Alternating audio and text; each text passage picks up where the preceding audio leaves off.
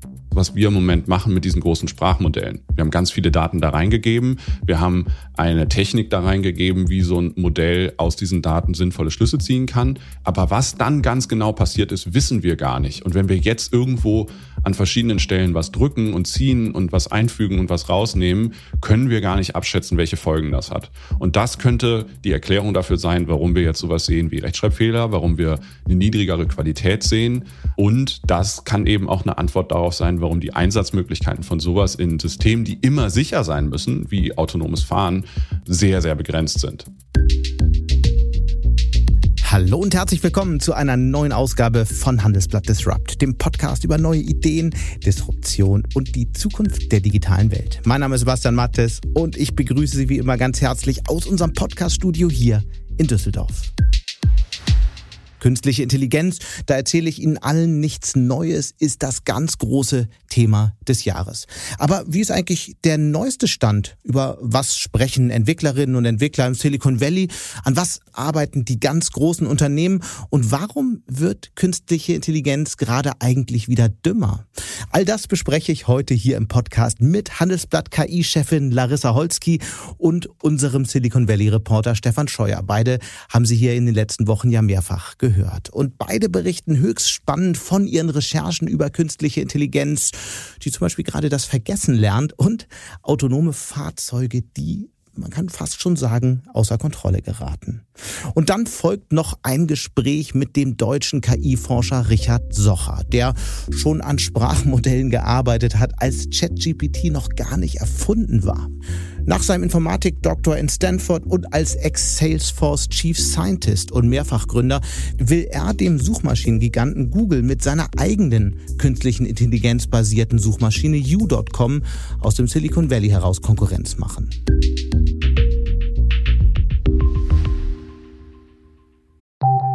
Nach einer kurzen Unterbrechung geht es gleich weiter. Bleiben Sie dran.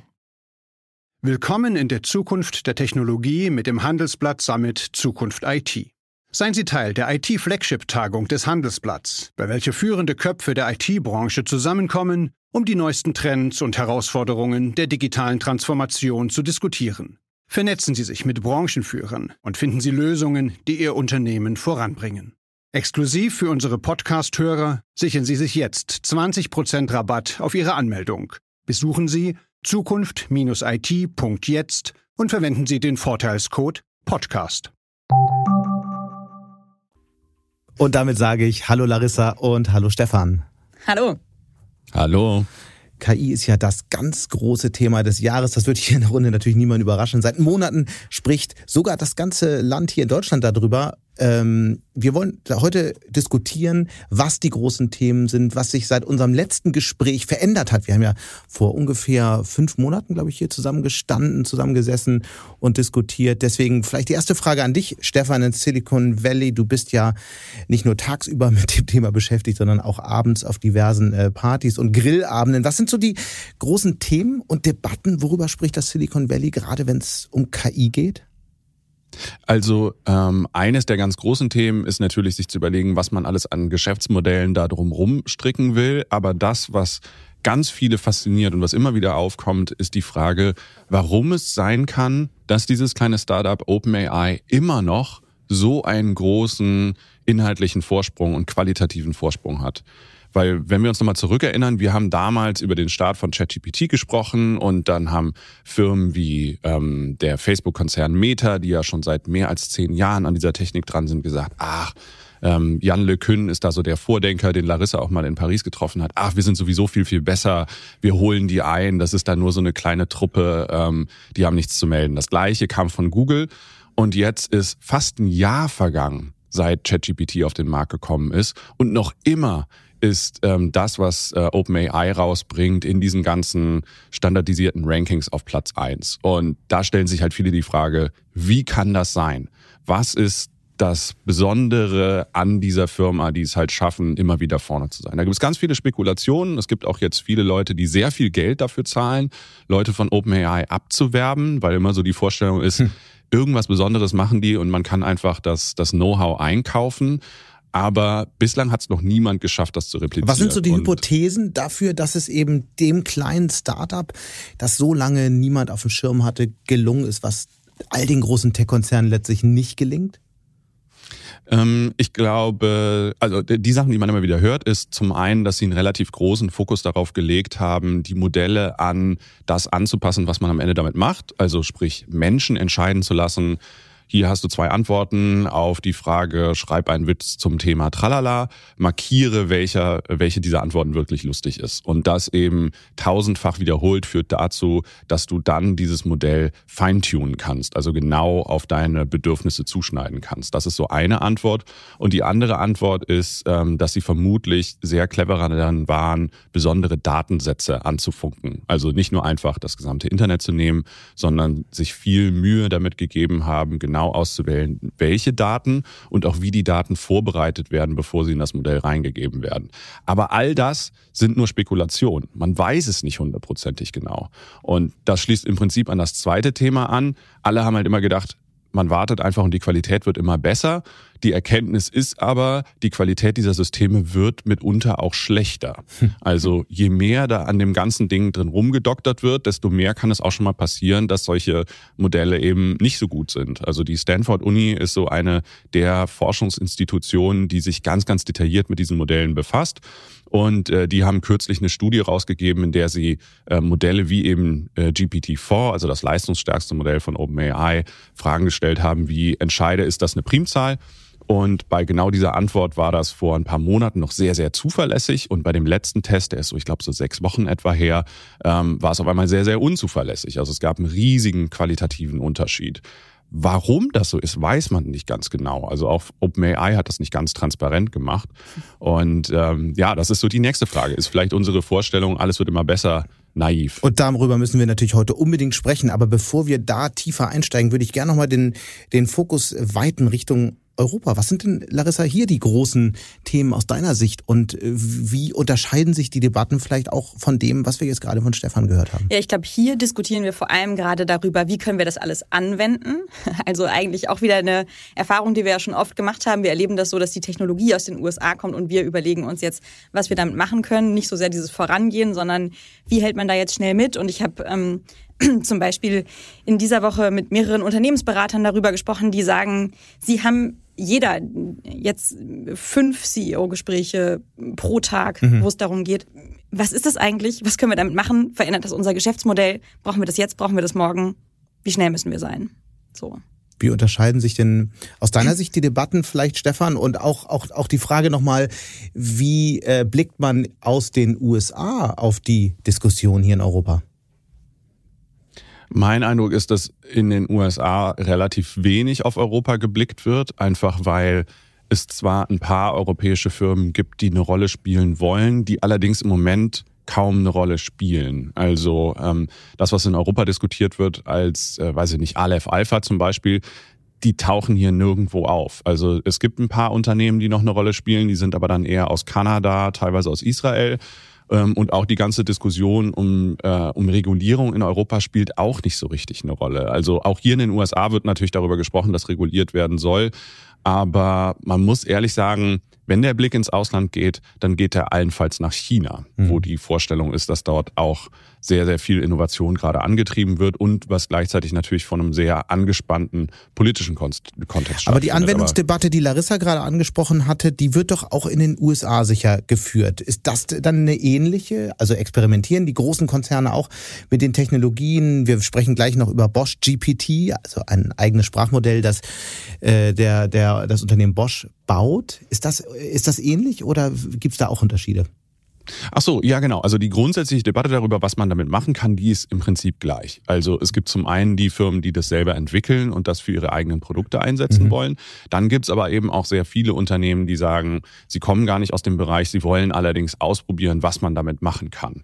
Also zum Beispiel eines der Unternehmen, die relativ früh dabei waren, war Wendy's. Das ist so eine Burgerkette, die ähm, von Google das ähm, aufgebaute Modell einsetzen will, damit man dann, wenn man durch den Drive-Thru fährt, und seine Bestellung aufgibt, das nicht mit einer Person macht, sondern mit einem, mit einem Sprachcomputer. Das klingt jetzt erstmal banal, Aber das ist es oft nicht, weil es relativ viele Spezialbegriffe dann gibt für, äh, was kann man alles sagen für das Eis, was sie im Sortiment haben, welche Kombinationsmöglichkeiten zwischen den Menüs gibt es und sowas. Da mussten die sehr, sehr viel Zeit rein investieren, das alles zuverlässig zu erkennen. Und so kannst du das natürlich quer durch die ganzen Branchen durchdeklinieren. Und da ist es gar nicht so, dass hier in den USA es quasi nur Begeisterung über diese Tools gibt, sondern es gibt auch eine ganze Reihe von Unternehmen, die sagen, nein, wir wollen das nicht einsetzen, wir halten das für derzeit zu unsicher, auch was rechtliche Risiken eingeht, weil je nachdem, was so ein System produziert, kann es ja möglicherweise auch urheberrechtlich geschützte Inhalte ausspucken. Deswegen gibt es eine Reihe von Unternehmen, die auch ChatGPT verboten haben und sogar so weit gehen, dass die Internetadressen gesperrt sind. Das heißt, solange mhm. man im Unternehmensnetzwerk sich aufhält, kann man da gar nicht drauf, um halt ganz hart zu äh, verbieten, dass irgendjemand an diese Tools Larissa, kommt. hier in Deutschland, ne, du hast über Bosch geschrieben, du hast über andere Unternehmen geschrieben, die es anwenden. Das sind alles äh, Texte, kann man ja soweit sagen, die extrem gut gelesen wurden bei uns. Das trifft ja eigentlich auf eine Wirtschaft, die sich vor noch nicht so langer Zeit äh, selbst bescheinigt hat, dass sie eigentlich extrem wenig Ahnung von dem Thema KI hat und äh, wenig Kontaktpunkte bisher mit der Technologie. Also wie ist dein Eindruck? Wie ist sozusagen, was ist wirklich los in Deutschland ja. und also was, was, die Leute, was die Leute erkannt haben, ist, dass das ein CEO-Thema ist. Es ist jetzt plötzlich nicht mehr bei den Leuten aufgehängt, die Digitalthemen betreuen, nicht mehr nur beim Digitalchef, bei der Digitalchefin, ähm, sondern das ist wirklich auf alleroberster Ebene wird sowas entschieden. Und ähm, ich finde ganz, ganz wichtig, Stefan, was du gerade noch gesagt hast, dass die deutschen Unternehmen, die hier versuchen, ähm, möglicherweise auch in diesem Bereich Fuß zu fassen, in den USA nicht diskutiert werden, das ist gar nicht der Anspruch. Das ist total interessant, weil ähm, diese Risiken, die du auch beschreibst, ne, das ist ein typisch deutsches Thema. Ja? Also erstmal überlegen, kriegen wir das mit dem Datenschutz äh, in den Griff, welche ethischen Fragestellungen schließen sich an und so weiter. Und die Unternehmen, die jetzt auf den Zug aufspringen, also auf der Entwicklerseite, die sehen genau das als Geschäftsmodell, genau diese Risiken zu adressieren und jetzt genau zu sagen, wir bauen die Lösung für euch, die wirklich sicher ist. Ihr könnt uns eure Daten geben oder ihr braucht das gar nicht. Ihr äh, lasst eure Daten bei euch und wir haben unser Modell auf unserer Seite. Und das ist ganz interessant und äh, deswegen sieht man auch, dass die, dass die deutschen Konzerne dafür sehr offen sind, eben dann nicht mit OpenAI zu entwickeln, äh, sondern das mit Aleph Alpha zu versuchen, auch wenn man vielleicht sagt, das ist nicht das beste Modell der Welt gerade, sondern es ist ein sicheres und man ist schon mal dabei, man probiert es schon mal aus mhm. und was danach kommt, kann man eben sehen. Mhm. Ich fand es interessant, Stefan, ähm, ChatGPT verbieten. Es ist ja auch so, dass einige Schulen in den USA und Universitäten es entweder verbieten verbieten oder davor warnen. Ich ich musste da daran denken, dass wir ja eigentlich am Beginn einer neuen Epoche stehen, an einer Epoche, in der ähm, wir uns daran gewöhnen müssen, dass ganz mächtige KI-Tools uns im Alltag begleiten werden und dass wir auf eine Generation zulaufen werden, die mit diesen ähm, Technologien letztlich aufwächst und dass es auch ein Handwerk ist, mit denen umzugehen. Und wenn wir doch jetzt diese Technologien verbieten an Universitäten, weil man damit Plagiate begehen könnte oder so, ähm, schaffen wir doch eigentlich ähm, eine neue Art von Digital Divide, einer digitalen Trennung der Gesellschaft, weil die Menschen eben sich nicht so intensiv damit beschäftigen, wie sie es eigentlich müssten. Da würde mich mal interessieren, wie ihr auf das Thema blickt, weil wenn wir über ein Bildungssystem sprechen, das sich auf diese neue Zukunft einstellt, dann müssen wir doch alles dafür tun, die Menschen sofort auszubilden, darin diese Tools zu nutzen, weil eins ist ja klar, die gehen nicht mehr weg, oder? Die gehen nicht mehr weg. Aber ich glaube ehrlicherweise, ähm, dass es oft erst so eine spontane Schockreaktion war, zu sagen, natürlich ist das erstmal verboten. So, ne, wie es äh, irgendwie bei bestimmten Matheaufgaben in der Schule klar war, die muss man im Kopf lösen. Und das wird im Unterricht dann trainiert und da soll man nicht den Taschenrechner unterm Tisch rausziehen. Ähm, aber ich sehe das ehrlicherweise auch schon in vielen Schulen, Universitäten, dass sich Professoren und Lehrkräfte darüber Gedanken machen, wie setzen wir das jetzt ein. Aber sie müssen es ja auch lernen. Also es ist ja nicht so was, wo man einfach sagt, wir stellen jetzt das Curriculum, äh, Curriculum um, ähm, sondern sie müssen sich damit befassen. Was ich sehr, sehr spannend finde, ist auch, dass wir viele Kollegen haben, die das hier in die Redaktion tragen und erzählen, ähm, welche Erfahrungen ihre Kinder damit machen. Also ein Kollege hat mir neulich erzählt, seine Tochter sei sehr, sehr gut in der Schule und immer sehr beflissen ähm, und sie habe jetzt in einem Referat nur eine 2 äh, plus gehabt ähm, und ein anderes Referatsteam hat eine 1 bekommen. Und nachdem die Noten vergeben wurden, hat das andere Team gesagt, hö, hö, wir haben da gar nicht selber gemacht. Äh, das war das schnellste Referat, das wir je vorbereitet haben. Und die Tochter war total enttäuscht. So, und ähm, da finde ich, ist ja auch eine Frage, wie geht man damit um? Ja? Also die, die, die Tochter des Kollegen, die hat sicherlich mehr dabei gelernt im Sinne von über das Thema lernen und wie komme ich selber mit der Aufgabe klar. Das andere Team hat natürlich irgendwie gelernt, mit den mir zur Verfügung äh, stehenden Werkzeugen, wie komme ich schnell zu einer Lösung. Ich meine, wir kennen jetzt alle die Probleme mit Halluzinationen in ChatGPT. Das hätte wahrscheinlich auch ziemlich einen Blödsinn ausspucken können. Und beim nächsten Mal wird das Team, das gelernt hat, ich muss das einfach nur in ChatGPT reinwerfen und dann bekomme ich ein super Referat, vielleicht auch merken, da gibt's mal eine 3 Minus drauf. Ähm, also ich finde, da ist ja ganz, ganz wichtig diese Erfahrung von Medienkompetenz. Und wenn genau. sich das jetzt öfter wiederholt, muss man halt drüber sprechen. Ähm, ist jetzt das Ergebnis wichtig oder der Lerneffekt? Und beides darf man nicht ausblenden. Und das trifft halt auf ein Bildungssystem, auf jeden Fall in Deutschland, das äh, gerade akzeptiert hat, dass es sowas wie das Internet gibt. Wie, wie läuft die Debatte in, äh, in Silicon Valley, Stefan? Also hier im Silicon Valley ist es so, dass ähm, äh, es ein paar traditionelle Bildungseinrichtungen gibt, die auch sagen, nee, nee, das wollen wir nicht, aber das ist meines Erachtens genauso wie in Deutschland ein Ausdruck der eigenen Hilflosigkeit, weil man eben noch keine Antwort darauf hat. Ganz, ganz viel hier in den USA ist ja so auf Essay-Fragen bei Prüfungen ausgelegt. Also du bekommst eine relativ einfache Frage und musst einen kurzen Aussatz dazu schreiben. Und genau solche Dinge sind halt Sachen, die solche Sprachmodelle ziemlich gut können. Mhm. Gleichzeitig gibt's hier allerdings auch eine ganze Reihe von Modellinstitutionen, die dabei sind, das bewusst integrieren zu wollen. Also wir haben ja zwei Elite-Hochschulen hier im, im direkten Umfeld, einmal Stanford und einmal Berkeley. Und beide Universitäten sind vorsichtig dabei, die Sachen in die, ähm, in die Lehrinhalte zu integrieren. Das liegt natürlich noch bei den Professorinnen und Professoren, sich was auszudenken, wie sie das machen. Aber da ist schon die Vorstellung, dass die davon ausgehen, dass das einfach eine Rolle spielen wird und dass langfristig wir halt auch den Umgang damit lernen müssen. Genauso wie wir den Umgang damit gelernt haben, früher in der Enzyklopädie nachzuschauen und dann irgendwann bei Wikipedia zu erkennen, was sind die Leistungen von einem Portal wie Wikipedia und was sind auch die Risiken von einem Portal wie Wikipedia. Und wir alle, die wir ja solche Modelle nutzen, merken ja auch, wie stark ein unterschiedlicher Befehl, den wir in so ein Modell reingeben, zu ganz anderen Ergebnissen führt. Ja. Und all das ist halt eine Fähigkeit, die wir über die Zeit erst entwickeln. Und deswegen müssen. einfach mein Appell, dass, äh, dass wir äh, anstatt es zu verbieten, es so schnell wie möglich in alle Schulen reinbringen müssen, damit alle lernen, mit diesen Instrumenten umzugehen. Ich habe äh, noch was anderes gehört, Stefan. Du hättest fast einen Unfall mit einem autonomen Fahrzeug gehabt. Was ist denn da passiert? Solche Sachen sprechen sich hier jetzt relativ schnell rum. Ne? Ähm. ähm, also, äh, was super spannend ist, ist, ähm, letzte Woche hat die ähm, kalifornische Aufsichtsbehörde die Freigabe gegeben, dass erstmals Robotaxis hier in San Francisco rund um die Uhr fahren dürfen. Da gibt es zwei Firmen, einmal Cruise und einmal Waymo. Und ähm, ich bin es gewöhnt, dass diese Autos hier schon die ganze Zeit im Testbetrieb in der Stadt unterwegs sind. Das hatten wir schon die ganze Zeit. Jetzt ist aus, aus meiner Wahrnehmung die Zahl dieser Autos massiv gestiegen. Ähm, und was ich zum Beispiel hatte, ähm, war, ich bin vom Joggen zurückgekommen, ich laufe durch den Golden Gate Park, durch so einen See und auf dem Rückweg muss ich über so einen Zebrastreifen. Und da kam ein Auto von Cruise an. Das muss mich gesehen haben. Also ich war halt relativ offensichtlich erkennbar auf der Straße und dachte, ich gehe über den Zebrastreifen. Und das Auto hat halt nicht gebremst und ist einfach vor mir über den Zebrastreifen. Vielleicht wurde es von Indern programmiert. In Indien hält keiner am Zebrastreifen. da kennst du dich im Zweifelsfall besser aus als ich. Ich habe ähm, Cruz eine Nachricht geschickt. Ich habe auch ähm, der Polizei von San Francisco eine Nachricht geschickt, weil ähm, ehrlich gesagt war das nur eine von mehreren Situationen, die ich hier hatte. Gestern zum Beispiel hat so ein Cruise-Auto direkt bei uns in dem Viertel ähm, auf der Hauptstraße, auf der Haupteinkaufsstraße angehalten und halt einfach Warnblinker angemacht und keiner kam mehr vorbei. Das ist total merkwürdig, weil solche Sachen habe ich vorher nicht erlebt. Mein Eindruck ist, dass Cruise viel mehr Fahrzeuge auf den Straßen hat und so ein bisschen überfordert ist. Wir hatten jetzt zum Beispiel auch die Situation, dass äh, am Wochenende war hier ein großes Musikfestival im Golden Gate Park. Und am anderen Ende der Stadt sind zehn Cruise-Autos einfach mitten auf der Straße stehen geblieben und haben den ganzen Verkehr blockiert.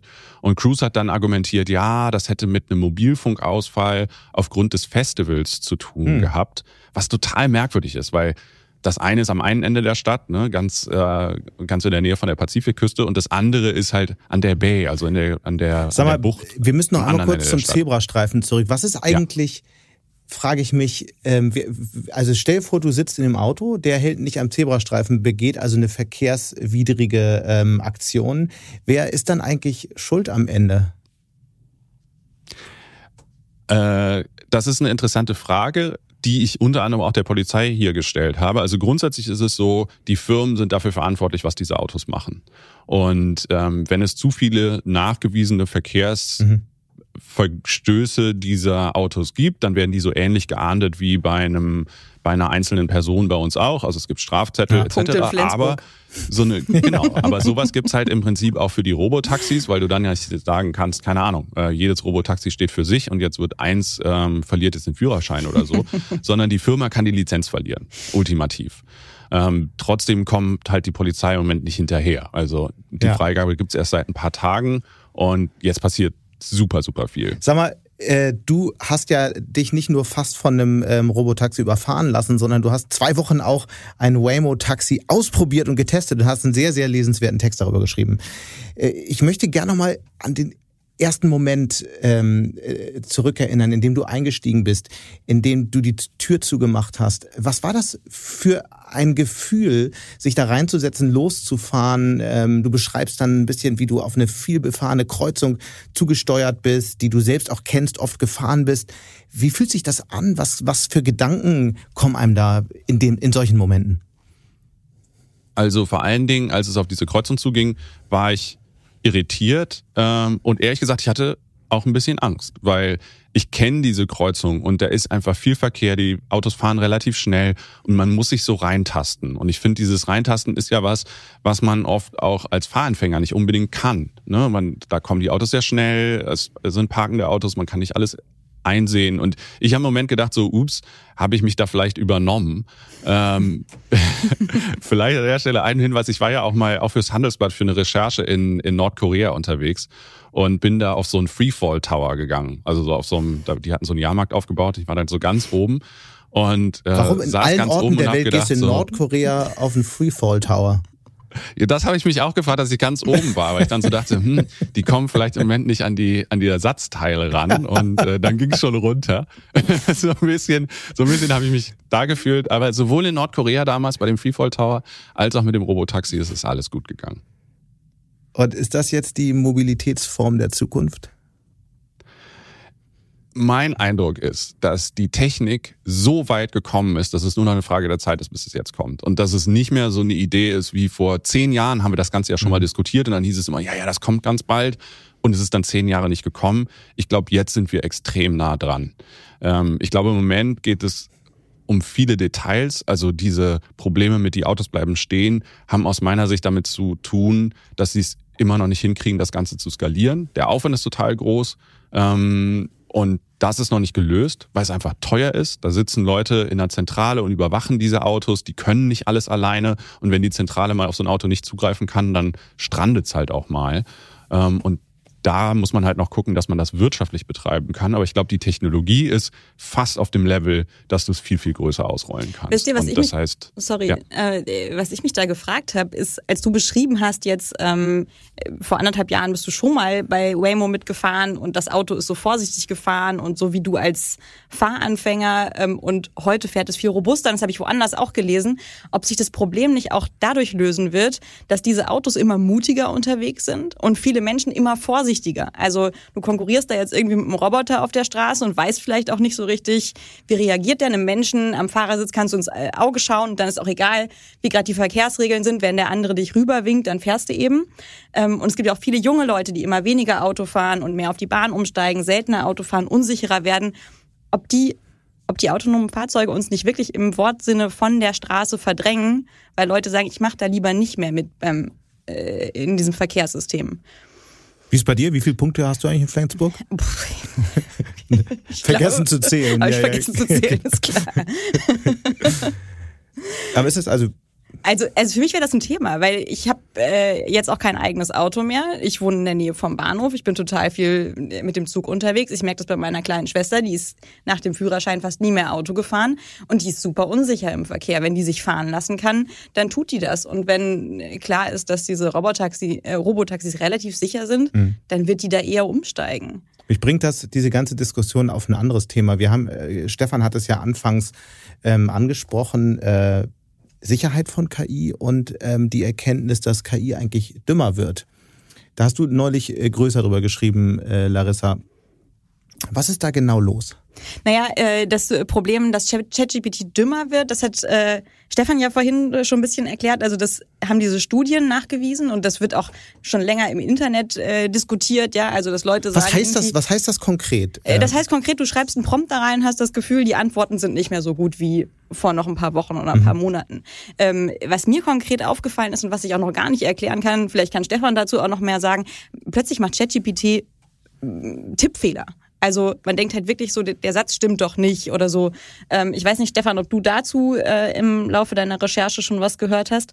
Ähm, wozu ich mich jetzt konkret äh, nochmal erkundigt habe, ist, warum können Unternehmen eigentlich wollen, dass solche Programme dümmer werden, beziehungsweise ganz konkret Dinge vergessen. Ähm, und das ist äh, in Europa eine ganz, ganz wichtige Frage ähm, wegen der Datenschutzgrundverordnung. Die ähm, hat ja beinhaltet sowas wie das Recht auf Vergessenwerden. Das heißt, wenn du irgendwo einwilligst, ähm, dass deine Daten verarbeitet werden, kannst du immer auch äh, sagen, du willst nicht mehr, dass deine Daten verarbeitet werden. Also ChatGPT nicht ausplaudert, wie viele Punkte du in Flensburg hast. Ja, genau, genau. Beziehungsweise äh, ganz konkret geht es auch darum, dass ChatGPT vielleicht auf Basis meiner Punkte in Flensburg gelernt hat, was äh, Frauen Anfang 30, äh, wie viele Punkte die in Flensburg haben. Und ich möchte irgendwann nicht mehr, dass, äh, dass diese Modelle im Hintergrund das auf Basis meiner Daten gelernt haben ähm, und aus meinem katastrophalen Fahrverhalten mhm. okay. Rückschlüsse auf die äh, Gesellschaft ziehen. So und äh, genau. Äh, und das Vergessen ist praktisch unmöglich. Das Vergessen ist praktisch unmöglich. Wenn ich heute sage, ich möchte nicht mehr, dass meine Daten verarbeitet werden, müsste man das ganze KI-Modell von vorne trainieren. Weil es nicht so ist, dass du das einfach wieder rausziehen kannst, diese Informationen, sondern das ist ja in einem Wust von Daten irgendwo untergegangen. Es ist nur noch abstrakt vorhanden. Das heißt, man müsste theoretisch jetzt sagen, okay, wir fangen nochmal mit dem kompletten Datensatz, das Training von vorne an und nehmen Larissas mhm. Daten nicht mehr mit. Das kostet natürlich total viel Aufwand, total viel Energie und deswegen ist es eigentlich total utopisch. Ähm, und ganz, ganz spannend, also Google hat jetzt so eine Challenge ausgerufen und suchen bis äh, Mitte September Leute, die dafür Lösungen anbieten, wie man das machen könnte. Ähm, Genau, und da geht es äh, konkret darum, die haben einen Datensatz, in dem Bilder von alternden Menschen sind. Also es geht um ein Programm, das voraussagen können soll, wie du mit 60 aussiehst, Sebastian. So, und um das vorauszusagen, haben sie eine KI trainiert auf Basis von Bildern, die Leuten mit 25, 30, 35 und so weiter zeigen. Und jetzt sollen die Leute, die bei der Challenge mitmachen, bestimmte Menschen aus diesem Datensatz entfernen und nachweisen, dass die KI, dass in dem KI-Modell nichts drin ist, was nur auf diese Leute zurückzuführen ist. Also ja, vielleicht hat, ist einer kleiner geworden und alle anderen haben die gleiche Größe behalten. Äh, einer hat keine Falten bekommen oder Aber so. Ist das, das ein Problem, Stefan, das man überhaupt lösen kann? Ähm, das Spannende ist ja bei diesen großen Sprachmodellen, dass noch keiner so richtig eine Vorstellung davon hat, in welche Richtung du sie weiter, weiter justieren kannst. Und im Moment stehen alle so ein bisschen davor und sagen, es ist faszinierend, was die können, aber so hundertprozentig verstanden haben wir es noch nicht. Und da schließt sich im Prinzip auch der Kreis zu diesen Fragen, warum geht die Qualität runter oder kann man so ein Modell auch Entscheidungen treffen lassen, wie halte ich am Stoppschild an oder auch nicht. Ähm, faktisch ist es so, ähm, einer von, von den KI-Forschern, mit denen ich gesprochen habe, der hat so einen Vergleich gewählt und zwar den, dass es so ein bisschen ist, als würde man ähm, eine Gensequenz von einem Organismus zu verändern, äh, verändern. Jeder ist dabei, irgendwo was zu machen, hier mal ne, so à la äh, Genschere CRISPR, da was zu tauschen, da was zu tauschen, aber man weiß nicht genau, welche langfristigen Folgen das an einer anderen Stelle hat. Also man möchte an einer Stelle eine Krankheit heilen, verursacht dazu dadurch aber vielleicht eine andere Krankheit an einer ganz anderen Stelle, die man nicht gesehen hat, weil man noch nicht alle Zusammenhänge versteht. Und so ähnlich, das war sein Bild, ist das, was wir im Moment machen mit diesen großen Sprachmodellen. Wir haben ganz viele Daten da reingegeben. Wir haben eine Technik da reingegeben, wie so ein Modell aus diesen Daten sinnvolle Schlüsse ziehen kann. Aber was dann ganz genau passiert ist, wissen wir gar nicht. Mhm. Und wenn wir jetzt irgendwo an verschiedenen Stellen was drücken und ziehen und was einfügen und was rausnehmen, können wir gar nicht abschätzen, welche Folgen das hat. Und das könnte die Erklärung dafür sein, warum wir jetzt sowas sehen wie Rechtschreibfehler, warum wir eine niedrigere Qualität sehen. Ähm, und das kann eben auch eine Antwort darauf sein, warum die Einsatzmöglichkeiten von sowas in Systemen, die immer sicher sein müssen, wie autonomes Fahren, ähm, sehr, sehr begrenzt sind. Aber wir also sehen, keine, mhm. Genau. ChatGPT wird nicht steuern, wie wir Auto fahren. Mhm. Dafür ist es viel zu unzuverlässig. Aber die ganze Debatte zeigt ja auch noch was anderes, dass diese Entwicklung, die Geschwindigkeit dieser Entwicklung, die wir ja auch oft diskutiert haben, diese wirklich äh, die exponentielle Aufstieg der Technologie, den wir beobachten konnten in den letzten sechs Monaten, dass der ja möglicherweise in den nächsten Monaten langsamer verläuft. Oder wo ist der Denkfehler?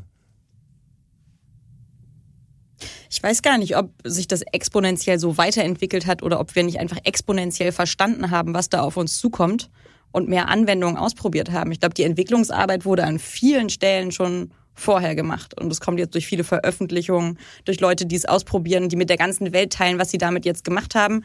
Und dass man danach auch sucht, ist natürlich jetzt viel, viel mehr Aufmerksamkeit auf dem Thema.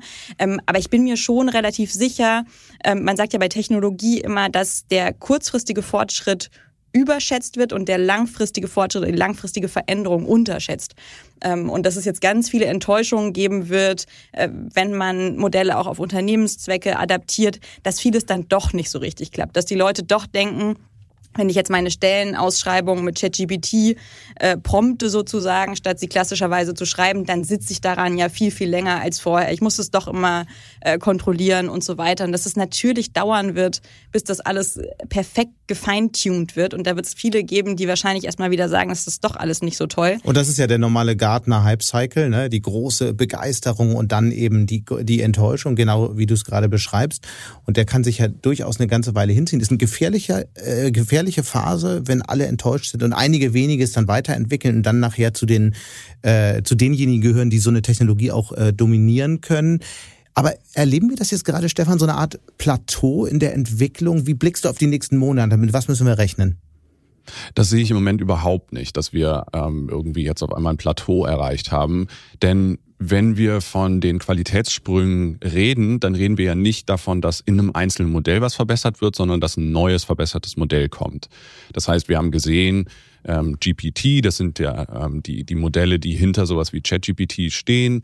Ähm, da war die nächste Generation immer viel besser als die vorherige. Also GPT-4, das was im Moment das leistungsfähigste Modell ist, war viel, viel besser als äh, 3,5 und als 3.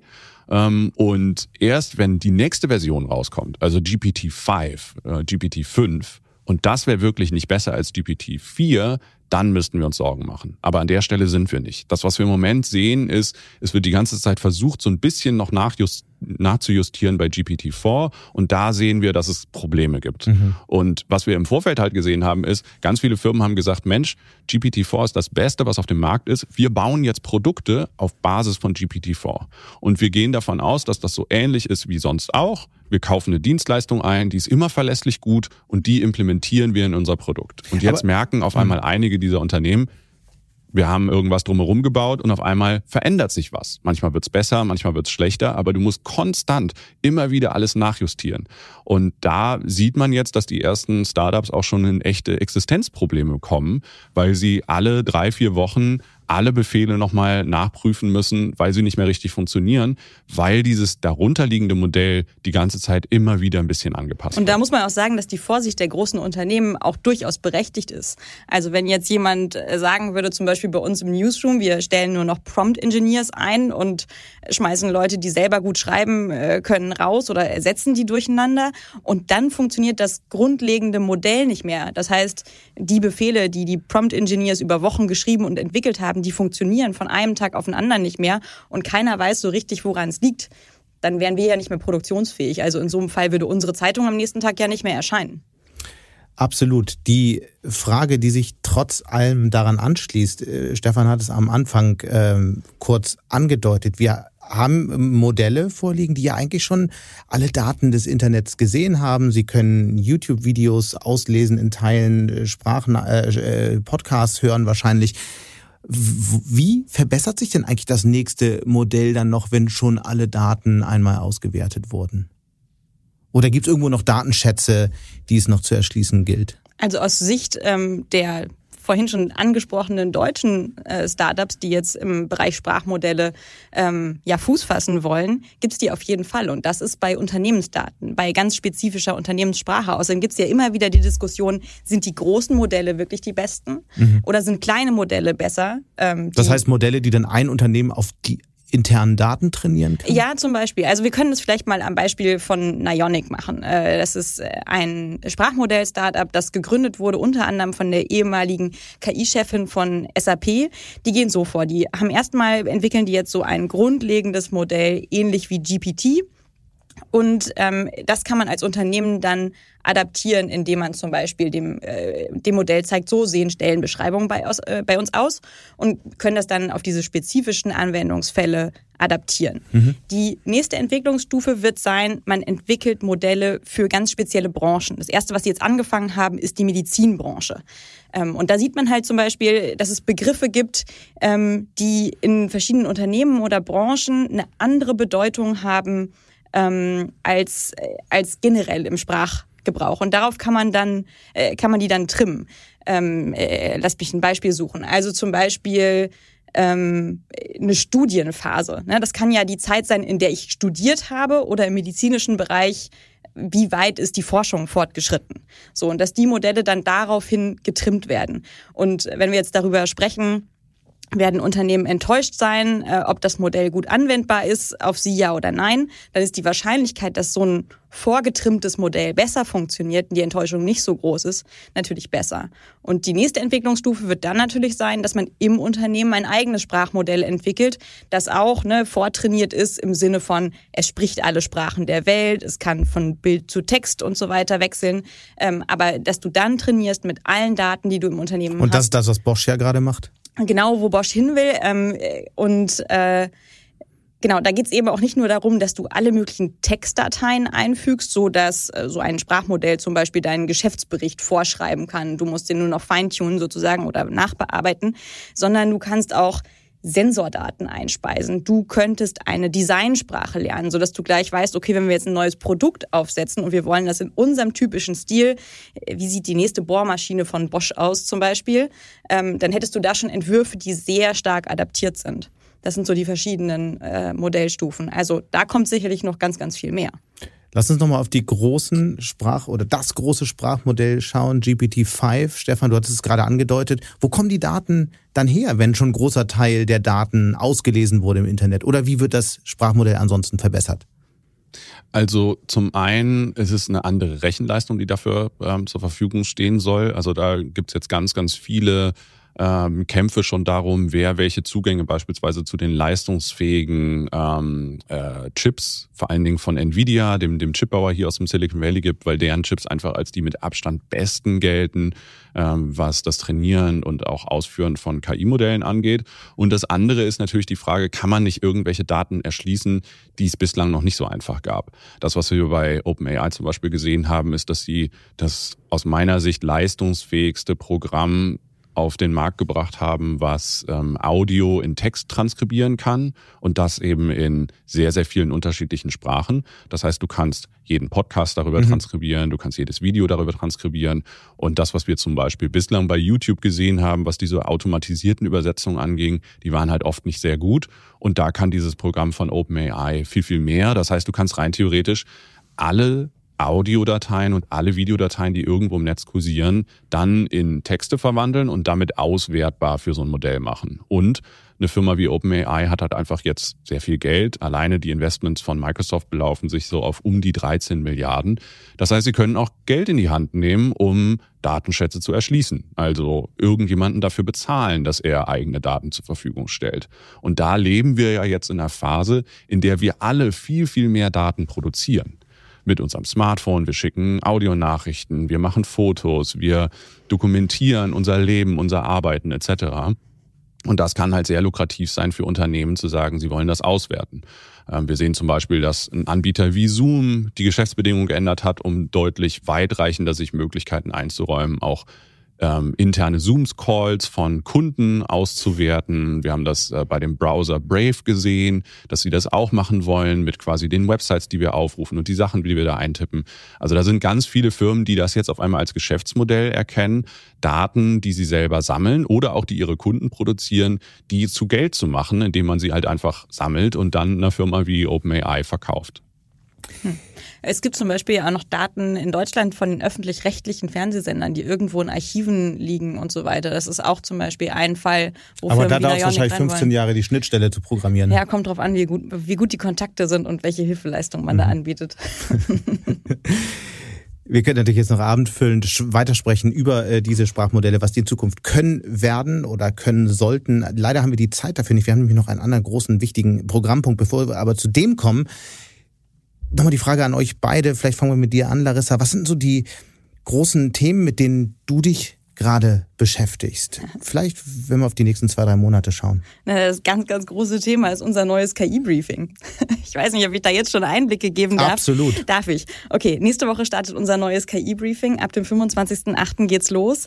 Ähm, und da ist unser Fokus, ähm, einmal die Woche ein Update zu geben. Was sind die wichtigsten KI-News, die ja, Entscheiderinnen und Entscheider vor allem wissen müssen, ähm, um zu verstehen, was bedeuten die KI-Entwicklungen gerade für mein Unternehmen, was machen andere Unternehmen, was kann ich mir da abgucken? Welche Fehler sind irgendwo unterlaufen? Welche Fragen stellen sich andere Geschäftsführer? Zu welchen Antworten kommen sie? Dass man so ein bisschen, genau, bei den anderen sozusagen durch Schlüsselloch gucken kann.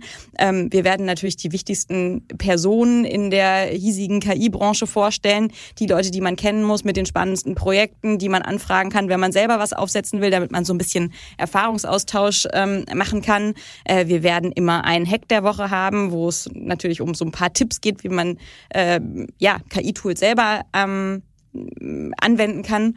Und das ist gerade das ganz, ganz große Megaprojekt, an dem wir arbeiten und äh, basteln. Und äh, ich bin ganz gespannt, wie dann die ersten Reaktionen sind nächste Woche. Die wird es auf jeden Fall geben. Wir werden sicher auch hier im Podcast immer wieder darüber äh, sprechen. Äh, nächsten Freitag geht's los. Genau, so ist es los. in genau einer Woche.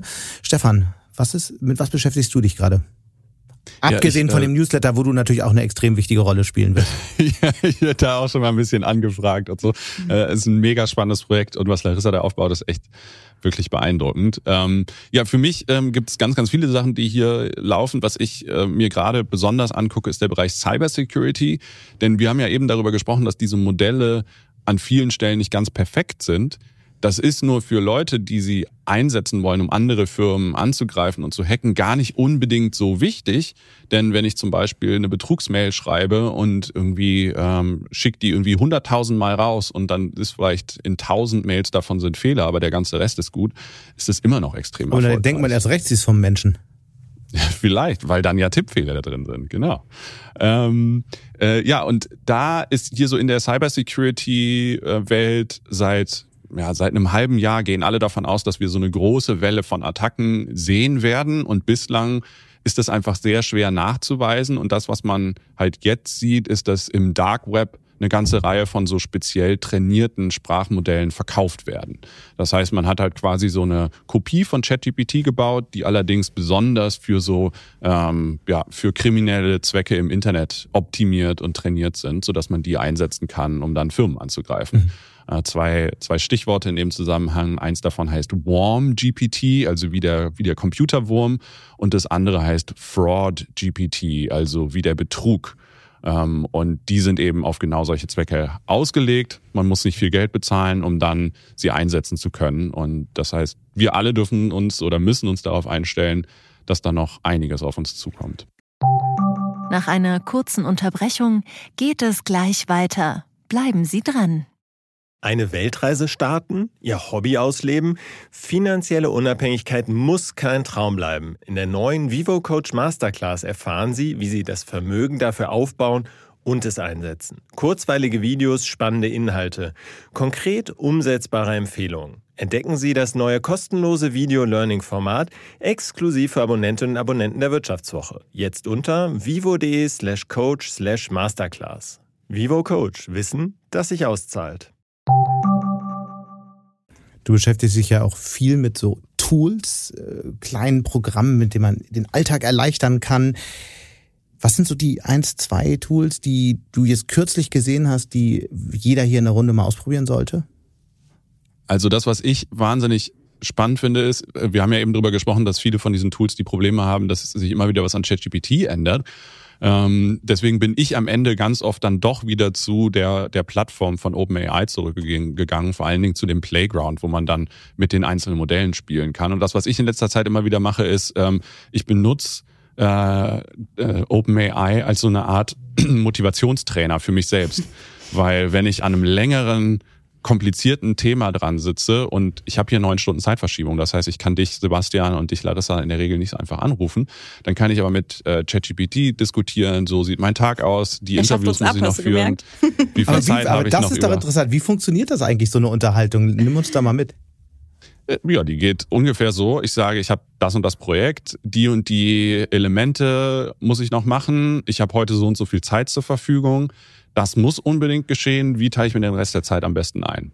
Und ähm, ich finde es wahnsinnig nützlich. Also ich habe mir so ein paar Innovations- und Motivationstrainer rausgesucht, die ich ganz, ganz clever finde und habe die dann in das System reingegeben äh, und dann macht das System selbst aber auch Vorschläge aller melde dich alle halbe Stunde bei mir und gib mir ein Update, wie weit du bist. Dann sage ich dir, wie du vorankommst und dann schreibe ich ja hier, ich bin gut vorangekommen. Jetzt kam gerade aber noch ein wichtiger Anruf da rein, der hat mir eine Stunde Zeit gekostet. Wie teile ich mir den Rest des Tages ein? Und ich kann sagen, ich bin deutlich effizienter dadurch geworden. Also es sind wirklich so banale Sachen wie das kennt ihr wahrscheinlich schon alles. Ich kannte es halt noch nicht. So ein Konzept wie Eat the Frog. Also du musst irgendwie am Anfang die dürfste Aufgabe des Tages morgens direkt machen und dann fragt mich ChatGPT auch, was ist die dürfste Aufgabe? Und dann sage ich, ja, das ist die. Und dann ähm, äh, sage ich dann, ja, und wie lange brauchst du dafür? Ja, so und so lang. Und dann sage ich, ja, jetzt habe ich es erledigt. Und dann werde ich dann auch angefeuert, so, ah, das ist ganz toll von dir, Stefan, dass du das erledigt hast. Und so. Das klingt total banal es hat Wunder gewirkt. Also ähm, für mich ist das so der Schweinehund, der dann dazu führt, dass ich mich dann da doch noch irgendwie rauszögern lasse. Das ist ganz furchtbar, aber das hilft ungemein. Aber Ich verquatscht ihr euch dann nicht so? Also, das kann ja auch schnell passieren. So wie mit dem Kollegen in der noch Kaffeeküche. Ist noch nicht Ist passiert. bisher nicht passiert. Also bei mir ist es irgendwie eher wie so ein strenger Oberlehrer, muss ich sagen. Ist so, ja, und wie weit bist du jetzt? Und ja, das ist gut, dass du es geschafft hast, aber denk dran, du hast nur noch so und so viel Zeit für den Rest des Tages. Das ist jetzt nicht, dass man dann so ausschweift. Bislang zumindest. Dazu hätten wir natürlich noch eine ganze Menge weitere Fragen, die müssen wir ein andermal klären. Du hast ein sehr interessantes Interview geführt. Vielleicht sprichst du, erklärst du mal in ein paar Sätzen, was jetzt noch kommen wird. Äh, ja, also ich habe ein Interview geführt mit Richard Socher. Richard Socher war länger als Forscher an der Stanford-Universität. Ähm, und er war einer der ersten, der in so einem Forschungscluster aktiv war, um in der Computerlinguistik zu gucken, ob man nicht andere Möglichkeiten verwenden kann, um Sprache zu analysieren. Das war noch eine Zeit vor ähm, so Programmen wie ChatGPT. Und als er und sein Team dann ursprünglich das erste Mal, da gibt es ein paar Professoren, die sich mit diesem Bereich beschäftigen, gesagt haben, hey, man kann doch einfach mal gucken, ob man diesen Computerprogrammen nicht versucht, Grammatik beizubringen, sondern sie einfach mit riesigen Datenmengen äh, füttert. Da war das in der Computerlinguistik sowas wie Ketzerei. Heute hat sich genau dieser Ansatz als extrem erfolgreich herausgestellt und er ist quasi die Grundlage für all diese großen Sprachmodelle. Und Socher ist einer derjenigen, die da relativ früh dabei waren. Er war danach dann länger bei Salesforce und hat heute ein eigenes Unternehmen gegründet. U.com heißt das. Das ist in erster Linie so eine KI-getriebene Suchmaschine, wo es allerdings auch viele andere Funktionalitäten gibt. Das heißt, Socher und sein Unternehmen nutzen so Modelle wie GPT-4, aber auch Sprachmodelle von anderen Firmen und schneiden die besonders auf dann ähm, einzelne Anwendungszwecke für Kunden zu. Man kauft ein Abo und kann dann äh, dafür sowas wie die Suchmaschine, wie das Generieren von Texten etc. einsetzen. Und ähm, Socher wohnt in einer in einem wunderschönen Haus auf einem Hügel in den äh, Redwood-Wäldern außerhalb von Mountain View.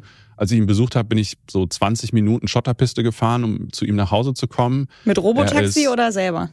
Ich bin selber gefahren, ja. Äh, da, ich glaube, äh, auf diesen Schotterpisten äh, traut, äh, traut sich dann auch ein Waymo nicht mehr daran zu fahren.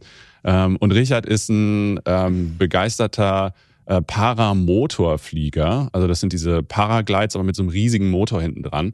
Das heißt, er kann dann von sich, von zu Hause dann über die, ähm, durch die Wälder da fliegen. Und in dem Raum, in dem ich mit ihm das Interview geführt habe, stand dann auch direkt hinter uns dieses riesige, dieser riesige Propeller ähm, von seinem Paramotor. Und ähm, ja, es war ein sehr beeindruckender Besuch. Und er hat deutsche Wurzeln, das sei vielleicht an dieser Stelle äh, noch erwähnt. Was ist der eine Grund, warum man dieses Gespräch jetzt nach der langen Zeit, die wir schon gesprochen haben, noch hören sollte? Was hat dich vielleicht am meisten überrascht? Er ist halt einer, der schon relativ früh an dieser ganzen Technik dran war und deswegen auch auf eine andere Art und Weise auf viele dieser Sachen blickt. Das heißt, er ist halt einer, ja, wie sagt man, der sich mit diesen Sachen schon beschäftigt hat, bevor es richtig cool war. Und ähm, der deswegen auch bei manchen Dingen halt sagt, naja, das ist ein Hype, der vorübergeht. Er ist zum Beispiel jemand, der sagt, wir werden jetzt nicht irgendwie die großen Supercomputer bekommen, die uns alle auslöschen werden, sondern so weit ist die Technik nicht und vielleicht wird sie auch niemals dahin kommen, aber es gibt jetzt schon ganz viele nützliche Sachen, die man damit anfangen kann und deswegen finde ich, ist er einer, dem man auf jeden Fall zuhören sollte. Das werden wir jetzt tun. Ganz herzlichen Dank, Stefan. Dann ganz herzlichen Dank, Larissa. Und ich würde sagen, hören wir mal rein. Richard, vielen Dank, dass du dir die Zeit nimmst. Gerne, freue mich hier zu sein. Wir sind bei dir zu Hause und bei dir zu Hause heißt, wenn ich hier aus dem Fenster schaue, sehe ich äh, die Berge vor Mountain View. Hier sind ein paar der beeindruckenden Redwood-Bäume dabei. Warum bist du gerade hier? Man ist so ein bisschen off the grid. Ich bin hier, glaube ich, 20 Minuten äh, Schotterpiste gefahren. Was hat dich hierher verschlagen?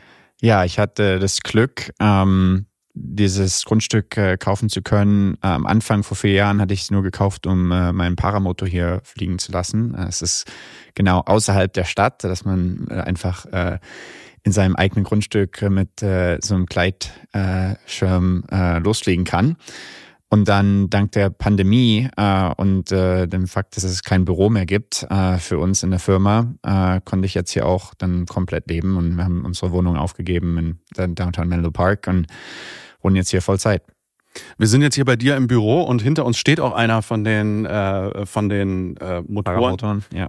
Ähm, ich habe auch schon länger deine beeindruckenden Fotos verfolgt, die du von deinen Touren da machst. Wie bist du denn überhaupt auf, äh, auf das als Sport gekommen?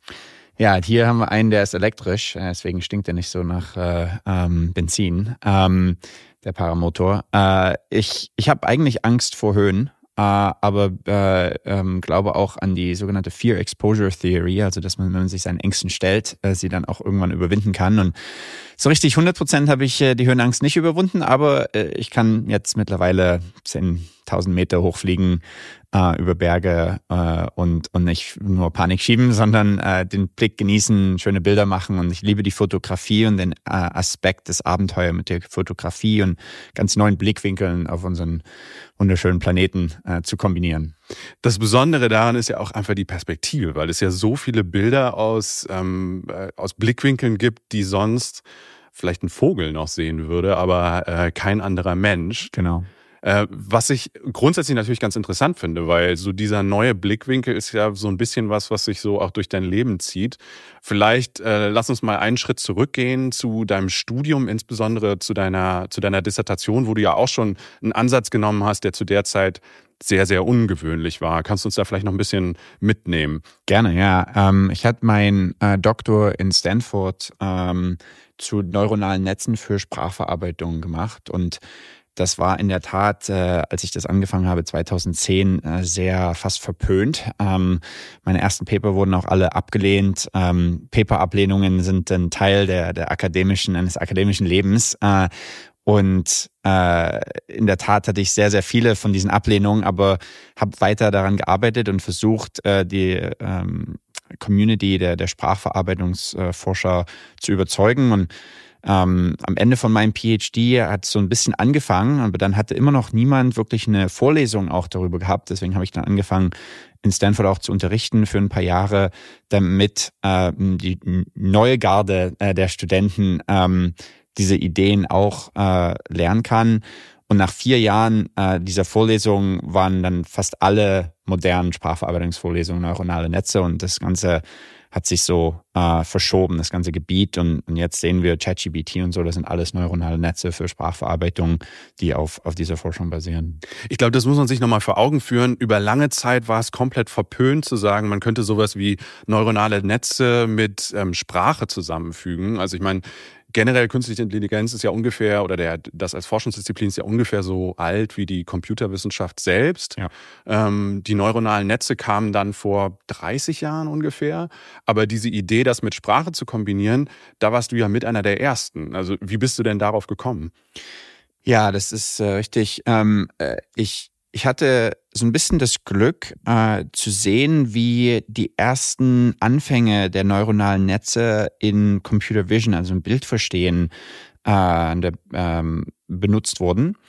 Und damals waren sie noch auf so 32 mal 32 Pixel kleinen Bildern äh, wurden sie trainiert. Aber die Idee war, dass nicht mehr menschliche Experten sagen, oh, wenn ich ein Bild erkennen will von einer äh, Katze, dann habe ich einen Schnurrbarterkenner und einen Augenerkenner und so ein bisschen ein Modell, das sagt, okay, die Augen dürfen nicht zu weit voneinander entfernt sein, wenn es zwei verschiedene Kreise gibt. Und, und das, das war die Idee, der, sogenanntes Feature Engineering, diese Merkmale von Experten zu vorzudefinieren ähm, und danach einen KI-Algorithmus, ein statistisches Modell, nur noch die zu gewichten. Und in der Sprachvereinigung war das sehr, sehr weit verbreitet. Die, die Idee und der Traum, dass wir wirklich ein Modell haben, mit dem man ein äh, komplettes Gespräch hin und her führen kann, war eigentlich, wurde aufgegeben, ähm, weil das halt einfach nicht funktionierte für viele Jahre.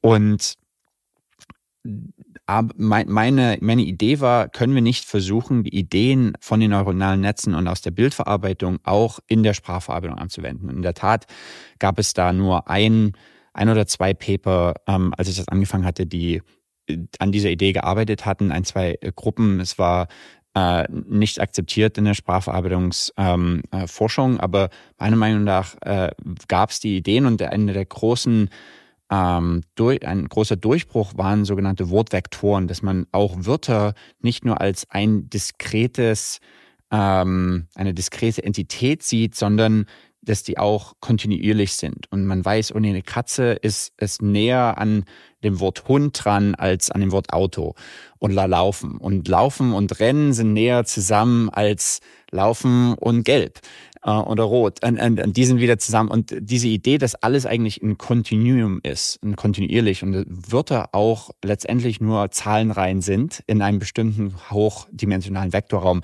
das war so der, der Anfang. Und wenn man das einmal akzeptiert, dann sieht man Sätze auch als Wortvektoren und dann kann ein neuronales Netz darauf arbeiten und einfach nur noch mit vielen Trainingsdaten alles selber lernen. Und man braucht keine Linguisten mehr, die sagen, oh, ich kenne die positiven Wörter und die negativen Wörter. Und hier ist eine Liste von denen, die ich jetzt nach vielen Jahren an äh, darüber nachzudenken äh, voll, vollständig aufgelistet habe. Und hier sind die Wege, wie ich äh, oder die Art und Weise, die Wörter, wie ich etwas negieren kann.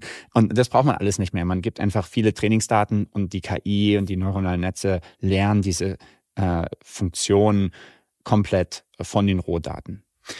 Nur um aus meiner Sicht als Laie das mal zusammenzufassen, so wie ich das immer verstanden habe, war lange Zeit die äh, Computerlinguistik ging davon aus, man bringt den Maschinen quasi die Grammatik bei und dann ähm, peu à peu wie so einem Kind versucht man zu erklären, wie Sprache funktioniert. Aber das, was sich jetzt als erfolgreicher herausgestellt hat, ist einfach eine riesige Menge Daten in die Systeme reinzuspucken und faktisch das Lernen der Sprache machen die Computer oder machen die neuronalen Netze quasi selbst, oder? Genau. Und einer der großen Durchbrüche war äh, die Idee, dass man auch gar nicht mehr so viel Information braucht und bestimmte Merkmale, wo man sagt, oh, das ist ein positiver Satz oder ein negativer Satz oder das ist diese Übersetzung von dem und dem Satz. Das hilft alles noch. Aber ein großer Durchbruch kam, die Idee zu nutzen, dass Sprache allgemein auch schon genug ist, damit Modelle Weltwissen lernen. Und die Idee ist einfach nur, das nächste Wort vorherzusagen. Das sind die sogenannten Large Language Models. Äh, GPT ist eines davon. Äh, das äh, Generative und Pre-Training äh, äh, in dem P von äh, GPT bedeutet, dass man es vortrainiert und man trainiert es vor, indem man einfach nur das gesamte Internet nimmt als Trainingsdatensatz und in jedem Satz, den man sieht auf Wikipedia und so weiter, einfach nur das nächste Wort vorherzusagen. Und um das nächste Wort vorhersagen zu können, muss man letztendlich so viel Weltwissen in diesem Modell aufnehmen, um zum Beispiel zu sagen, oh, ich bin in Dresden und ich fahre äh, in den Osten nach und dann kommt vielleicht Prag. Oder ich fahre westlich nach und dann kommt Leipzig. Und um zu wissen, was ist das nächste Wort, muss ich jetzt die ganze Geografie kennen. Und dieses, äh, wenn man ein Modell hat, was Milliarden an Parametern hat äh, und das versucht in jeden von Milliarden von Wörtern vorherzusagen, okay, das ist das nächste Wort, was jetzt in diesem Satz kommt, dann kann das auf einmal so viel über Kultur lernen, über Weltwissen, über Geografie, über Biologie, Chemie, je nachdem, was es halt liest und wo es die nächsten Wörter vorhersagen muss, nimmt es Weltwissen auf. Und das war ein großer Durchbruch, der jetzt zu diesen vielen ähm, Verbesserungen geführt hat. Hilf mir noch einmal zu verstehen, warum wir gerade an diesem Punkt dieser Durchbrüche sind. Wenn ich jetzt mal zurückdenke, 15 Jahre, da war so die Vorstellung, hey, ganz bald haben wir selbstfahrende Autos, weil die Bilderkennung so gut ist, weil das Erkennen von der Straßensituation so gut ist. Jetzt 15 Jahre später also sind wir immer noch so kurz davor, dass das kommen könnte. Aber wann das wirklich kommt, kann keiner so wirklich verlässlich sagen. Aber vor 15 Jahren hätte niemand gesagt, hey, wir haben irgendwann mal ähm, Computer, die besser, bessere Texte schreiben können als Menschen. Also warum ist dieser spezifische Bereich so gut geworden? Ähm, äh, es hat sich um einiges, äh, einige Bereiche haben sich verbessert. Wir haben jetzt schon die äh, gesprochene in geschriebene Sprache Erkennung, also Speech Recognition äh, funktioniert, Bilderkennung in der Tat funktioniert. Und wo, während Self, Full Self-Driving nicht funktioniert, also komplett selbstfahrende Autos funktionieren nur in relativ kleinen geofenced äh, Gebieten, ähm, geht auch, aber halt nur in, in bestimmten Bereichen, äh, können wir aber in der Tat äh, jetzt auch schon halbwegs autonom an vielen Stellen fahren. Ich fahre zum Beispiel gerne lieber mein, äh, mein Tesla oder den Tesla meiner Frau äh, nach San Francisco, weil ähm, der circa eine halbe Stunde von der einstündigen Fahrt äh, komplett automatisch fährt. Äh, und dann kann man halt doch ein bisschen produktiver sein und äh, ein bisschen äh, E-Mails beantworten oder sowas. Oh, jetzt die Preisfrage, nimmst du die Hände vom Steuer? Geht nicht, weil dann äh, tut er jedes Mal nach so fünf zwei, drei Minuten äh, hört er dann auf, selbst zu fahren. Deswegen muss man immer so ein bisschen am Lenkrad wackeln. Ähm, aber man kann halt, man muss sich nicht mehr so hundertprozentig drauf konzentrieren, wenn man auf der Autobahn ist. An den kleinen äh, Straßen und äh, Dirt Roads hier äh, gegen Ende vom Haus wäre man äh, ziemlich schnell tot, wenn man das äh, komplett automatisch machen würde. Aber äh, auf der Autobahn geht's. Ähm, und, und das ist auch ähnlich wie mit der Sprachverarbeitung. Man kann immer noch nicht ein gesamtes Buch komplett perfekt übersetzen, besser als ein menschlicher Übersetzer. Aber jeder menschliche Übersetzer, der produktiv sein will, wird eine Rohübersetzung von einer KI nutzen ähm, weil er dann nicht mehr die ganzen Wörter nachschlagen muss und so und muss man noch so ein bisschen sagen, die Details und oh, hier haben wir das einmal so genannt und ein, zwei, drei ähm, Sections oder äh, Kapitel später müssen wir es wieder so nennen und nicht anders irgendwie übersetzen, damit es kohärent ist und nur noch so einige viele Details äh, ähm, fixen. Und ähnlich sehen wir das jetzt auch bei U.com zur Suchmaschine, äh, da gibt's halt auch hier und da kleine Probleme. Zum Beispiel am Anfang äh, kommt einer, sagt, oh, wer ist Michael Schumer? Und dann kriegt man eine Antwort, ja, der ist äh, ein Harvard-Professor und ein Formel 1-Rennfahrexperte und ähm, ein, ein Senator in, im Senat. Und hat aber halt drei verschiedene Menschen, die Michael und irgendwo Schumer heißen, äh, zusammengeführt äh, und, und dann war es Quatsch. Und das muss man dann halt sukzessive sehen und fixen und dann haben wir die ganzen Modelle verbessert und jetzt äh, realisiert dieses Modell, oh, hier gibt es verschiedene Leute, die haben den und den Namen und you know, hier sind äh, kurze Zusammenfassungen von drei verschiedenen Menschen. Und so muss man sich das mit der KI auch vorstellen. Die KI ist selten 100% korrekt.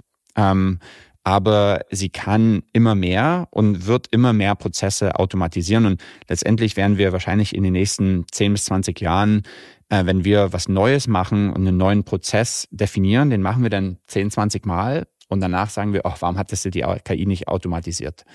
Und das ist spannend äh, und der Hauptgrund, warum das jetzt klappt, sind einmal die neuronalen Netze, dass wir verstehen, okay, es ist alles ist ein großes neuronales Netz. Wir haben bessere Hardware, um die zu trainieren. Wir haben mehr Trainingsdaten, um die wirklich äh, auch trainieren zu können, dass sie genug äh, der Welt beziehungsweise dieses äh, der Domäne, in der sie interagieren, äh, sehen äh, und damit äh, ja, lernen können und davon lernen können.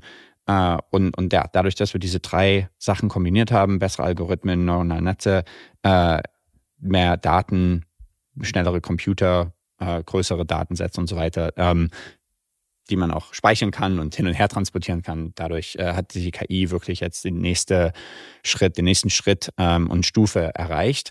Aber es ist, wird noch 10, 20 Jahre, vielleicht 30 Jahre weiter so gehen ähm, und immer mehr äh, uns äh, das Leben vereinfachen. Jetzt, um äh, nur noch mal äh, alle mitzunehmen, wir hatten eben über deine Promotion gesprochen. Du bist danach in Stanford geblieben. Du hast dann eine Firma gegründet, die von Salesforce aufgekauft worden ist, dem großen SAP-Wettbewerber. Warst dort längere Zeit ähm, Chief Scientist genau. als, als Titel und äh, hast dann aber gesagt, Mensch, ich möchte jetzt wieder was Eigenes aufbauen. Und jetzt sind wir an dem Punkt von you.com, eine Suchmaschine warum eine Suchmaschine? Und mit Google gibt es doch schon einen riesig dominanten Anbieter. Ja, das ist richtig. Ähm, die Welt der Sprachverarbeitung hat sich so stark verbessert und ich habe jetzt über ein Jahrzehnt an der Sprachverarbeitung gearbeitet und äh, zur gleichen Zeit hat sich die größte Anwendung der Sprachverarbeitung, nämlich die Suchmaschine, nicht groß verbessert. Und das habe ich gesehen und, und mir dann gedacht, es geht eigentlich so nicht weiter. Warum, wenn, wenn wir so viel besser Sprache verstehen können, können wir nicht besser Suchen beantworten und Webseiten zusammenfassen und Menschen klarer die Antwort geben, statt, oh, hier sind zehn Links und du suchst dir selber die Antwort äh, und musst jetzt zehn Tabs öffnen und so weiter. Und äh, da dachte ich, da ist äh, eine Möglichkeit, dass, dass Google wahrscheinlich in einem Innovators Dilemma steckt. Ähm, die haben zwar auch viel coole KI-Forschung gemacht, aber wollen nicht so richtig diese neue Zukunft realisieren, denn sie machen 500 ähm, Millionen Dollar pro Tag mit Privatsphäre äh, invasiver personalisierter Werbung. Äh, und statt viel Werbung und dann so ein paar äh, Microsites, die sehr, sehr suchmaschinenoptimiert äh, irgendwie äh, sind, zu zeigen, äh, kann man eigentlich den Menschen eine Chat-Antwort geben, die alles zusammenfasst und ihnen einfach auf den Punkt gebracht äh, die Antwort gibt und in der Zukunft wahrscheinlich auch nicht nur noch die Antwort gibt, sondern auch sogar die Aktion für die Menschen ausführt. Und daran arbeiten wir jetzt auch, aber mit U.com waren wir die Ersten, die so ein Chat äh, First Modell haben mit den ganzen Standard-Features von der Suchmaschine, dass man auch das Wetter sieht und die äh, Directions für, für Fahr, fürs Fahren und dass man ähm, äh, Stock Prices äh, sieht, äh, Börsenbewertungen von Firmen und so weiter. Ähm, das ist alles mit integriert, aber es basiert alles auf Chat. Das musst du jetzt nochmal erklären, warum du der Meinung bist, dass Google da nicht weitergekommen ist. Denn wenn man zehn Jahre zurückgeht, Google war der mit Abstand dominante Anbieter. Mit Google ja. Brain hatten sie die wichtigsten Forscher in-house, haben dann DeepMind als das führende KI-Unternehmen außerhalb von Google aufgekauft. Also quasi, wenn man irgendwas im KI-Bereich gemacht hat, kam man an Google nicht vorbei. Und jetzt auf einmal gibt es eine Reihe von Startups, äh, allen voran OpenAI, die mit ChatGPT ja so den großen Wettbewerber auf den Markt gebracht haben. Wie kann das sein, dass auf einmal so ein 200-Mann-Team an einem Giganten wie Google vorbeizieht? Tja, das, das ist, ja, wie gesagt, das Innovators Dilemma. Sie haben zwar viel der Technologie ähm, auch mitentwickelt. Transformers äh, kam von Google Research. Mein, einer meiner zwei Doktorväter war auch einer der äh, Google Brain Gründer ähm, während meines Doktors. Andrew, ne? Andrew ja. Ng, genau. Ähm, und äh, aber sie wollen halt, sie machen halt äh, so viel Geld mit der Werbung, äh, mit der Standard, mit den Standard Links, dass sie nicht wirklich das, den Status quo verändern wollen. Und das ist äh, die Möglichkeit für kleinere Firmen, da was Neues zu entwickeln, eine andere Art und Weise. Und die Hoffnung ist, dass irgendwann Ähnlich wie zum Beispiel die Menschen nicht mehr ihre eigene MySpace-Seite haben wollen und mit coolen GIFs und alles das selber animieren wollen, sondern einfach eine simple Facebook-Seite haben wollen. Oder wie Leute mal geskypt haben und jetzt zoomen alle. Ähm, so glauben wir, wird sich auch die Suche verändern. Ähm, und äh, das Spannende ist, dass wir jetzt zum ersten Mal sehen, dass wirklich äh, Menschen sich das vorstellen können, anders zu suchen als über Google, weil wir, wir machen das schon seit zweieinhalb Jahren und haben einigen, an einigen Stellen viel Innovation gemacht, aber häufig dann das Feedback bekommen, ja, ich habe mich so an Google gewöhnt, das muss ein bisschen ähnlicher wie Google sein. Das hören wir jetzt nicht mehr. Das ist ein großer Unterschied für uns. Google hat ja jetzt nachgelegt, also gerade hier in den USA gibt es jetzt schon so quasi KI-generierte Zusammenfassungen. Es gibt auch einen äh, Google-basierten Chatbot, BART, der ähm, auch hier in den USA und in einer Reihe von anderen Ländern schon ausgerollt worden ist. Ist Google da aufgewacht? Also ähm, habt ihr da noch den, den großen äh, Startup-Vorteil gegenüber dem großen Giganten Google? Ja, wir wachsen immer noch, wir haben Millionen Nutzer, also äh, ja, ähm, denn diese erstens funktioniert unseres besser. Es ist schnell, es ist akkurater äh, als das, was Google und auch Bing ähm, da probieren, äh, weil es halt unser Hauptfokus ist. Es ist nicht nur, oh, wir haben auch so irgendwo so ein Feature. Die Suchmaschine ist Chat bei uns. Und für alle anderen ist es so ein Feature, was sie danach nochmal in ihre existierende Suchmaschine mit äh, integrieren wollen. Ich meine, du bist ja schon länger auch hier im Silicon Valley. Hast du schon mal eine Zeit erlebt, wo es so einen großen Umbruch gab? Weil, wie gesagt, Google wird jetzt in Frage gestellt. Ist Google noch ähm, gut aufgestellt für die Zukunft? Microsoft, was ja eher so ein Trägerkoloss war, steht auf einmal als ähm, innovativ da. Du hast Bing angesprochen. Ähm, auch eine ursprünglich sehr, sehr schlechte Suchmaschine von Microsoft ist jetzt durch die KI-Funktionen, insbesondere der Partnerschaft mit OpenAI, nochmal aufgewertet worden. Ähm, siehst, also hast du so eine Phase schon mal erlebt?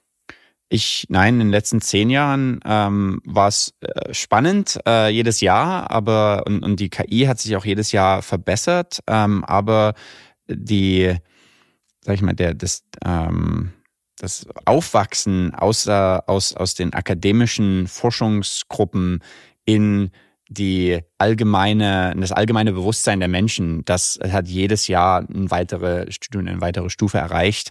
Und äh, es ist super spannend zu sehen. Und in der Tat mittlerweile ähm, glauben alle, oh, KI ist die Zukunft. Es gibt gar nicht, ich habe auch äh, seit Jahren in, in KI-Firmen investiert und meine äh, vorherigen Praktikanten und damaligen Kollegen und Mitarbeiter äh, und, und jetzt auf einmal ist jeder äh, VC-Fund, äh, also Risikokapitalgeber, ähm, ist auf einmal auch ein KI-Fund ähm, und die, die haben alle, letztes Jahr waren sie in Web 3 und Krypto und jetzt sind sie alle auf einmal in KI. Also es ist, schon eine neue, neue Stufe, die die KI da erreicht hat. Dann an der Stelle vielleicht nur noch mal weiter die Frage, ein direkter Wettbewerber von euch ist äh, Niva, ähm, die mit einem quasi dem gleichen Pitch angetreten sind. Äh, die allerdings jetzt das Geschäft beendet haben. Also was macht dich da so viel zuversichtlicher, dass ihr erfolgreich sein werdet? Ja, Niva hat versucht, ähm, ein, ein Subscription-Modell zu machen mit Standardsuche, Liste von blauen Links mit so ein paar kleinen Veränderungen ähm, und haben mehr Geld geraced als wir ähm, äh, bisher und haben aber alles so ein bisschen langweilig implementiert. Äh, und äh, man konnte sich einfach auch die äh, Nutzerzahlen anschauen und wir waren einfach viel, viel größer. Äh, wir haben 500 äh, Prozent, 700 Prozent oder so mehr Nutzer äh, als Niva ähm, und sind die einzigen, die wirklich tief Chat first sind. Für Niva war es auch so ein bisschen im Nachhinein, oh, wir machen ein bisschen was chatmäßig, aber der Hauptinteraktion war, hier ist eine Liste von blauen Links. Und das ist einfach nicht spannend genug für, für die Menschen gewesen. Zu guter Letzt noch eine Frage. Du hast das Thema ähm, Zuverlässigkeit von Ergebnissen angesprochen. Halluzination ist ja so dieser Fachbegriff, der dafür verwendet wird. Solange der nicht gelöst ist, gibt es natürlich große Probleme, das weiter auszurollen. Siehst du das kommen, dass wir Halluzinationen einfangen können? Ja, ähm, und zwar, ich äh, kann hier ähm, dir das auch gleich zeigen. Wir sind an meinem Laptop. Ähm, wir haben, äh, waren die ersten, die Zitierungen äh, äh, in, innerhalb von so einem Sprachmodell gemacht haben. Und du siehst hier, ähm, wenn man nach irgendwas sucht, äh, kommen sehr häufig Zitierungen, Quellenangaben äh, innerhalb der Suche rein. Man hat auch Weblinks noch auf der rechten Seite, wenn man sie will, aber man kann sie auch minimieren und weglassen. Äh, und das ist der erste Schritt, äh, um die Halluzination äh, zu verringern. Äh, man kann auch Fragen stellen, zum Beispiel Stock Price, Palantir oder sowas. Ähm, und statt äh, der, dass die KI jetzt äh, halluziniert und, und, ein paar sagen, oh, der Sto äh, Börsenbewertung ist wahrscheinlich so und so, äh, gibt es uns einfach äh, direkt ähm, den Börsenwert an, der von anderen Datenbanken kommt. Und das heißt, die KI weiß, wann kann sie äh, selber ihre eigenen Ideen reinbringen und wann sollte sie wahrscheinlich einfach nur äh, von anderen Datenquellen äh, die, die Daten zeigen. Und, und das sind so verschiedene Möglichkeiten, wie man äh, mit den Halluzinationen umgeht. Richard, vielen, vielen Dank dafür. Vielen Dank. Super Fragen. Tschüss. Und damit sind wir auch schon wieder am Ende von Handelsblatt Disrupt. Wie immer freue ich mich über Kommentare in der Handelsblatt Disrupt LinkedIn-Gruppe oder senden Sie mir gerne eine Mail. Die Details finden Sie wie immer in den Show Notes. Danke an dieser Stelle auch für die Unterstützung von Alexander Voss und Regina Körner und Migo Fecke von professionalpodcast.com, dem Dienstleister für Strategieberatung und Podcastproduktion. Wenn Sie grundsätzlich immer auf dem Laufenden sein wollen, dann testen Sie doch gern unser Handelsblatt Sommerangebot für Sie. Damit lesen Sie alle aktuellen Artikel und alles in unserem Archiv jetzt sechs Wochen lang für nur einen Euro. Und dazu verlosen wir unter allen Teilnehmerinnen und Teilnehmern auch noch einen Amazon-Gutschein im Wert von 500 Euro. Schauen Sie doch einfach mal nach unter www.handelsblatt.com slash Sommerspezial. Nochmal www.handelsblatt.com slash Sommerspezial. Die Details dazu finden Sie auch noch in den Show Notes. Ich wünsche Ihnen an dieser Stelle schöne Sommertage und interessante digitale, aber natürlich auch analoge Zeiten. Ihr Sebastian Mattes.